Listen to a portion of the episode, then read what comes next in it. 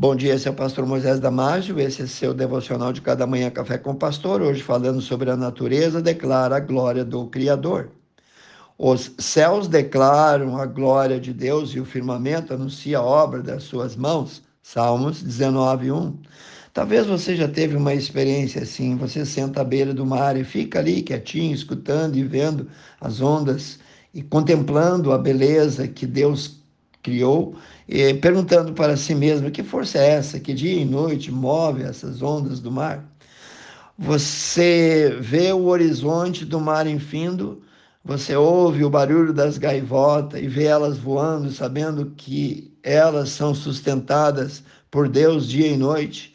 Amigo querido, cada tatuíra da areia, cada marisco, cada mãe da água, cada concha do mar trazida pelas ondas, cada sopro de brisa no teu rosto, cada movimento contínuo das ondas do mar, cada gotícula de água, cada grão de areia, cada organismo ali vivendo, visível ou invisível aos nossos olhos, toda essa sinfonia de sons trabalham e revelam que existe um Criador revelam um Deus que os criou. Por favor, amoleça o seu coração, abra os seus olhos e creia. O bramido do mar é um megafone revelando a quem quer e quem não quer ouvir que sim, existe um Deus criador e que nada é obra do acaso, nada é obra da evolução, foram criados pela palavra de Deus. A natureza toda é um livro aberto cujo único propósito é apresentar ao homem o Deus Trino e Criador. O Evangelho de segundo São João, capítulo 1, versículo 3 diz: Todas as coisas foram feitas por Jesus e sem ele, sem Jesus, nada do que foi feito se fez.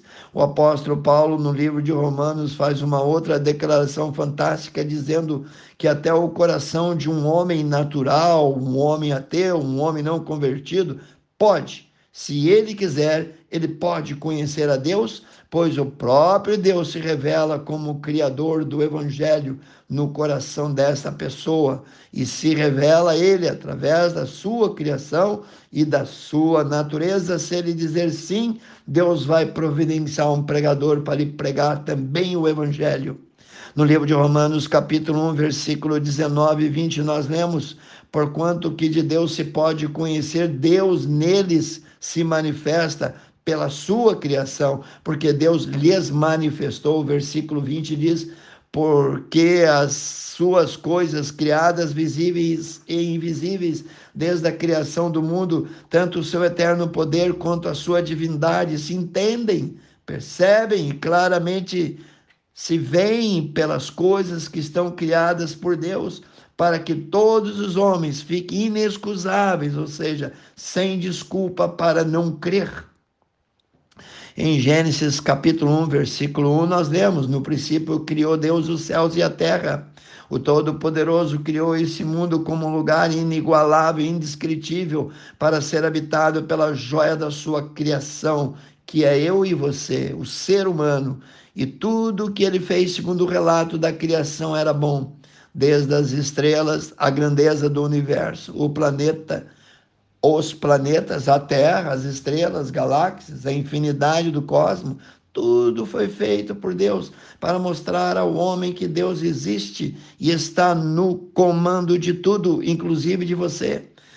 Todos os micro-organismos vivos, os vírus, as bactérias, os enzimas, os anticorpos, também as células, átomos, moléculas, a cadeia de cromossomos de cada indivíduo, as nossas digitais, todas e tudo isso foram criadas por ele. No Salmo 19, 1 diz que os céus aclamam e proclamam, anunciam e declaram a glória de Deus, e o firmamento anuncia que tudo é obra de suas mãos.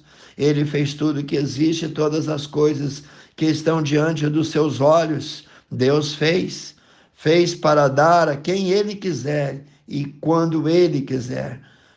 Vou ler quatro versículos para ti, super importantes. Estão lá no livro de João, capítulo 12, versículo 7 a 10. Então, Jó 12, 7 a 10. Jó 12, 7 a 10.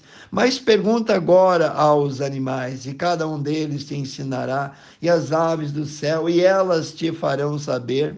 Ou fala com a terra, e ela te ensinará, até os peixes do mar te contarão. Quem não entende por todas essas coisas que foi a mão do Senhor que fez tudo isso? Na sua mão está a alma de todos, de todos que vivem, e o espírito de toda a carne. Em Jeremias 27, 5a diz: Eu, o Senhor, fiz a terra, fiz o homem, os animais que estão sobre a terra. Em Colossenses capítulo 1, versículo 15, diz que Jesus é a imagem do Deus invisível, ele é o primogênito, isto é, Jesus é o cabeça de toda a criação. Em outras palavras, Jesus é o chefe, o primeiro a criar, aquele que tem e deve ter toda a nossa adoração, a nossa honra, glória e primazia em tudo.